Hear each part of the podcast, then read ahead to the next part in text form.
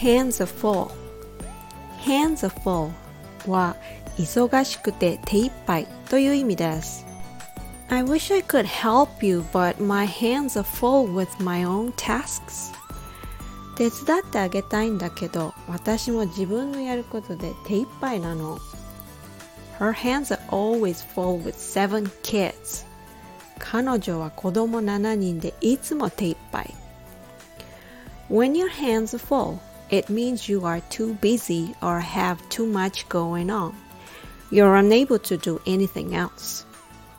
I feel like my hands are full with my work right now. I can't get out and do gardening this year. Usually, the springtime is the busiest time for the gardeners. Well, sometimes we have to let go of one thing to take the other. We have to make a good use of our time.